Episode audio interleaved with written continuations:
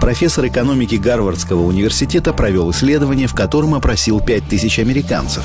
Его интересовало, как, по их мнению, финансовое богатство США распределяется между населением страны. Вот что выявило его исследование. Профессор разделил население страны на 5 групп по 20% и спросил участников опроса, как, по их мнению, распределяются деньги в США. Затем он спросил, каким было бы идеальное распределение финансов с их точки зрения. 92%, то есть 9 из 10 участников сказали, что оно должно быть таким, более справедливым. Такой ответ показывает, что люди осознают, что система несправедлива. Но самое интересное – это соотношение реальности с нашим восприятием. Идеальное положение вещей настолько же далеко от нашего представления реальности, как и фактическое распределение денег от нашего видения ситуации. Давайте на минуту забудем об идеальном. Вот так американцы представляют себе ситуацию.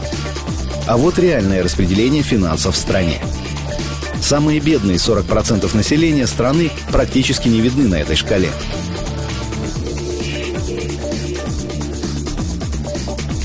А вот самым состоятельным американцам, одному проценту населения, принадлежит больше богатства страны, чем, по мнению опрошенных, должно принадлежать всей верхней группе – 20%.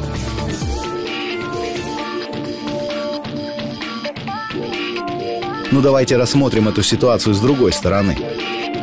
Население Америки 311 миллионов.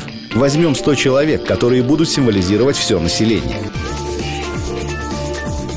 Вот они, Учителя, доктора, пожарники, строители, инженеры, юристы, несколько банкиров, президент частной компании и пара звезд шоу-бизнеса. Теперь выстроим их в шеренгу в соответствии с их денежным состоянием. Самые бедные слева, самые богатые справа.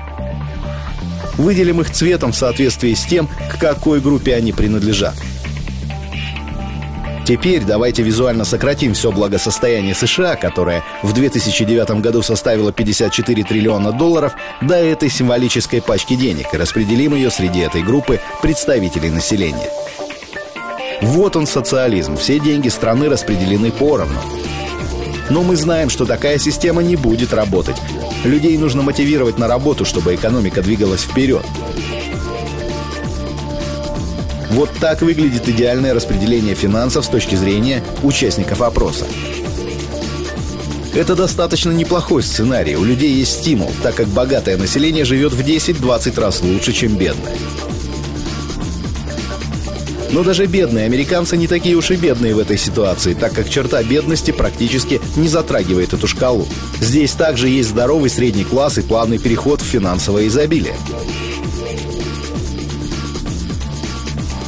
9 из 10 опрошенных, то есть 92%, считают этот сценарий идеальным.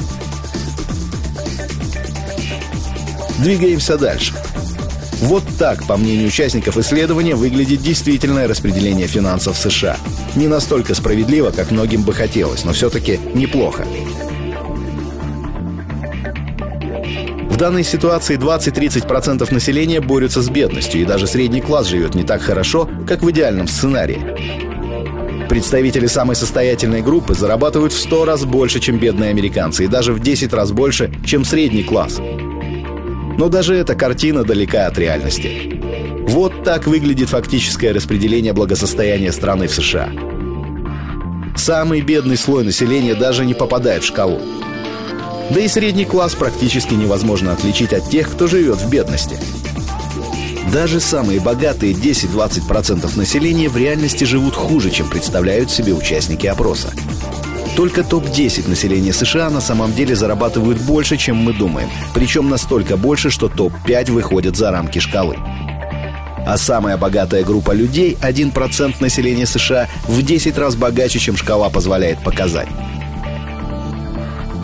Вот так выглядит их кипа денег относительно всех остальных – они настолько богаты, что исследователям пришлось выделить для них отдельную колонку, так как шкала не в состоянии вместить все их деньги. Таким образом, 1% населения США владеет 40% благосостояния страны. А вот на 80% населения, то есть на 8 из 10 американцев, приходится всего 7% денег. На данный момент самый богатый 1% населения владеет практически четвертью всего годового дохода США. А в 1976 году они зарабатывали не более 9% от дохода страны. То есть за последние 30 лет их доход увеличился в три раза. Этой группе людей также принадлежит 50% акций, облигаций и паевых инвестиционных фондов страны. То время как на менее состоятельную половину населения приходится только 0,5% инвестиций. Другими словами, они фактически не инвестируют. Конечно, богатые люди тоже очень много работают, чтобы достигать таких вершин. Но неужели президент частной компании работает в 380 раз больше, чем его средний статистический сотрудник? Не дворник и не вахтер, а сотрудник со средним заработком. Таким образом, обычный сотрудник компании должен работать целый месяц, чтобы заработать столько, сколько президент зарабатывает за один час. Это исследование не призывает к социализму и даже не требует идеального распределения финансов страны.